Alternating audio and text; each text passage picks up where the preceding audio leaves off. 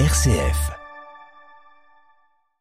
Bonjour Léo, bonjour chers auditeurs, chères auditrices. Aujourd'hui, je vous parle de Mon oncle d'Australie, un roman de François Garde. Dans la famille Garde, comme dans de nombreuses familles, il y a une personne dont on parle peu, voire pas du tout. Il y a un secret. L'auteur s'intéresse ici au, à son grand-oncle Marcel, exilé à 20 ans en Australie en 1900. Désireux de rendre justice à cet inconnu et de mettre fin à cet exil mémoriel, François Garde plonge dans la vie de sa famille et tente de retracer le parcours du jeune Marcel. Pendant cette période d'attente, Marcel vit comme un étranger dans la maison. Ses repas lui sont montés dans sa chambre par la petite bonne. Tous les matins, il s'astreint de promenades solitaires de plus en plus longues, par tous les temps, pour s'endurcir autant que pour s'occuper. Mais il ne regarde plus ces paysages de collines qui ont enchanté son enfance et qu'il va devoir quitter. Les bergers ou les passants qui le saluent obtiennent à peine un geste esquissé en réponse.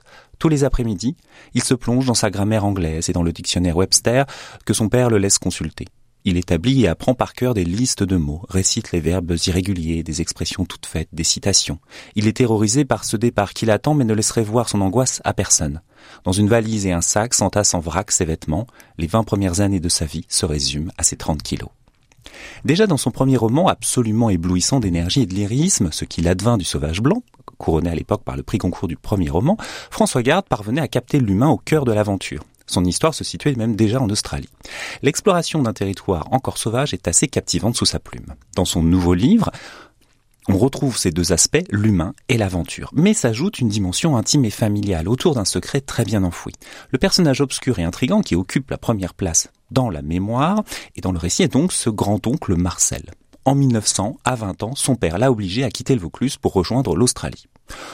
C'est ce que raconte en tout cas l'histoire familiale. Tout le monde a voulu l'oublier et se limiter à cette légende. Pourtant, tel un fantôme, il est revenu et de nombreuses questions se posent alors.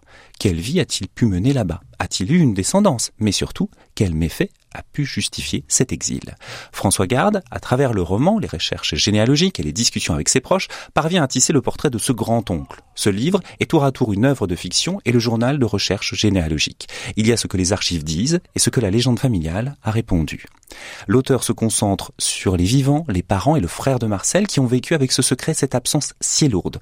L'auteur nous parle de ce traumatisme qui a marqué dans le silence les membres de sa famille. Il détricote les histoires et lutte contre ce qui a imbibé l'héritage sensible de sa famille. Le livre, sous la forme d'une enquête très personnelle, est une recherche passionnante et surprenante autour de la vérité, mais surtout contre l'oubli. Je vous recommande Mon oncle d'Australie de François Garde, publié par Grasset au prix de 20 euros.